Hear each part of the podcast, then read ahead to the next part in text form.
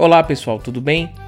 Aqui quem vos fala é o professor Cleiton Félix, conhecido como Babaca, e esse é mais um Momento Babaca. Primeiro, gostaria de agradecer a você que vem nos acompanhando, né, toda semana. Isso é gratificante demais. Gratidão. Mas hoje nós veremos um pensador um tanto exótico, posso assim dizer. Hoje nós vamos falar de Agostinho, né?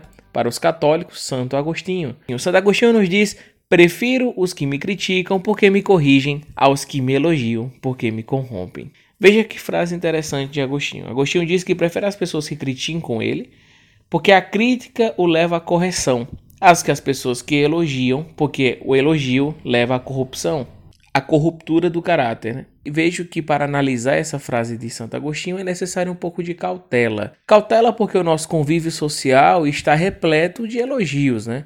Pessoas que comumente nos elogiam por atos, até mesmo quando não executamos de bom feito, recebemos elogios. Um exemplo claro que isso ocorre é quando um sujeito estuda bastante, possamos assim dizer, por mais que bastante é uma característica que não deve ser associada ao estudo, porque todo estudo, mesmo assim, ainda é pouco, a não ser que você esteja falando das horas estudadas.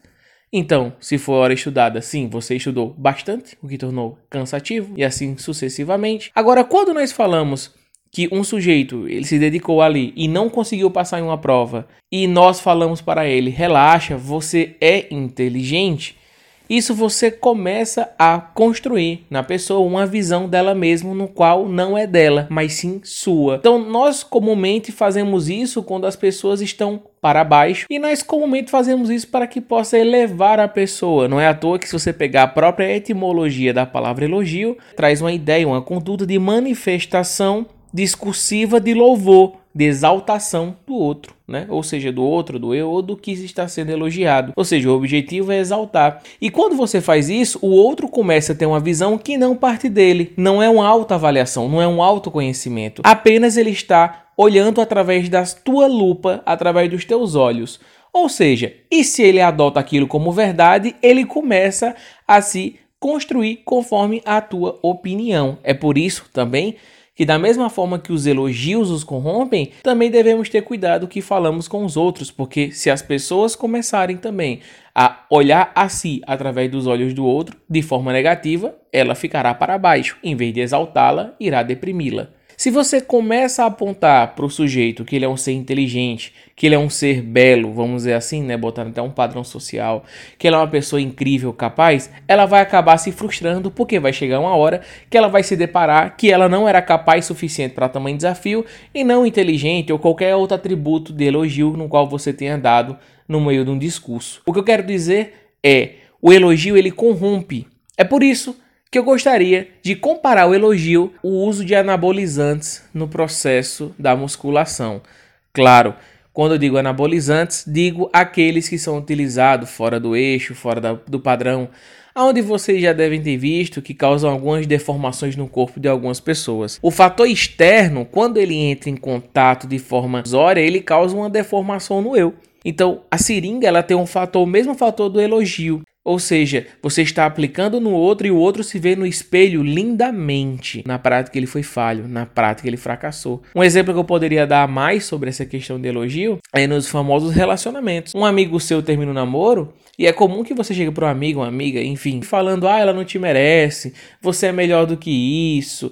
Veja, quando você fala que ela não merece aquela pessoa, faz com que a pessoa pense o quê? Caramba, então eu sou uma, uma pessoa maravilhosa. E na verdade não é. Nós somos lixos de seres humanos. Nós somos falhos. Claro, tendenciando a melhoria, quer dizer, devemos tendenciar, mas aí cada um com sua vida. Então o elogio corrompe.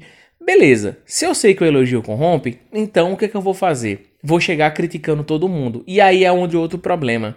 A crítica sem direcionamento é só besteira. Então gostaria de usar uma frase do grande professor Mário Sérgio Cortella também.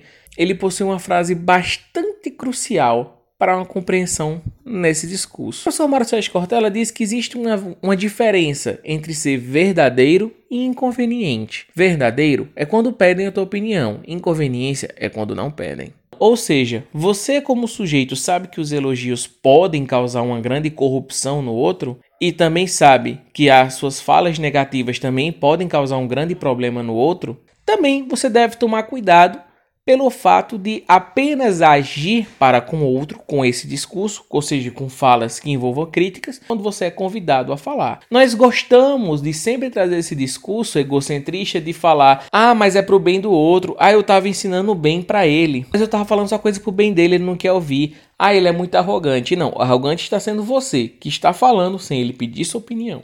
Isso é a parte da inconveniência apontada pelo professor Mário Cortella. Falar quando não se é chamado, isso é inconveniência. Ninguém te chamou, ninguém é obrigado a te ouvir. Mas eu tô falando a verdade, ninguém tá te perguntando isso também. Tudo bem? Aprenda o seu espaço e apenas fale quando você é convidado. Respeite o ouvido do outro. O outro não é obrigado a te ouvir. Por mais que você já falou na verdade, o outro não é obrigado a te ouvir. Tudo bem? Então eu nunca falarei nada positivo para o outro? Ora, se o elogio o corrompe, eu nunca falarei nada, e aí vem a grande questão. E essa reflexão que trago é minha. Eu não digo elogio, acredito sim, segundo Santo Agostinho, que os elogios corrompem. Então eu te trago uma proposta nova, a proposta da parabenização. Parabenizar o outro é diferente de elogiar. O objetivo do elogio é a exaltação do outro. O objetivo da parabenização é um reconhecimento pelo ato ocorrido. Quando o elogio ele apenas busca a exaltação, ele não busca analisar se o sujeito foi errado ou não, como voltando ao exemplo do relacionamento. O seu amigo ou amiga termina um relacionamento que você fica falando que ele merece coisa melhor, não sei o que. Você não está avaliando quem de fato era o sujeito nas suas relações. Então o seu objetivo é apenas exaltar e tirar ele daquele momento de perca de energia, aquele momento mais depressivo, mais tristonho. Ou seja, o seu objetivo não era avaliar de fato. Quando você parabeniza alguém, você avalia alguém, você avalia o feito dele. E você também terá a liberdade de apontar os defeitos nos pontos falhos dele. Claro, se você foi convidado. Se você não foi convidado, você apenas está sendo inconveniente. Então, recapitulando tudo para melhor compreensão, os elogios corrompem porque faz com que muitos sujeitos observem a si através da lupa dos olhos daquele que elogia. As críticas podem ser construtivas, mas apenas quando se é perguntado, apenas quando se é pedido a existência das críticas. Se ninguém pediu sua opinião, Cale-se, não seja inconveniente, e sim verdadeiro. Não se esqueça, se for apontar algum ponto positivo no outro sujeito, parabenize, ou seja, olhe o que ele fez e diga que aquilo foi positivo. Não exalte o eu do outro para que ele na frente não possa cair em declínio pensando que é um ser perfeito e nós todos somos babacas imperfeitos. Gratidão pelo nosso podcast de hoje. Hoje, um pouco mais profundo, acredito que seja.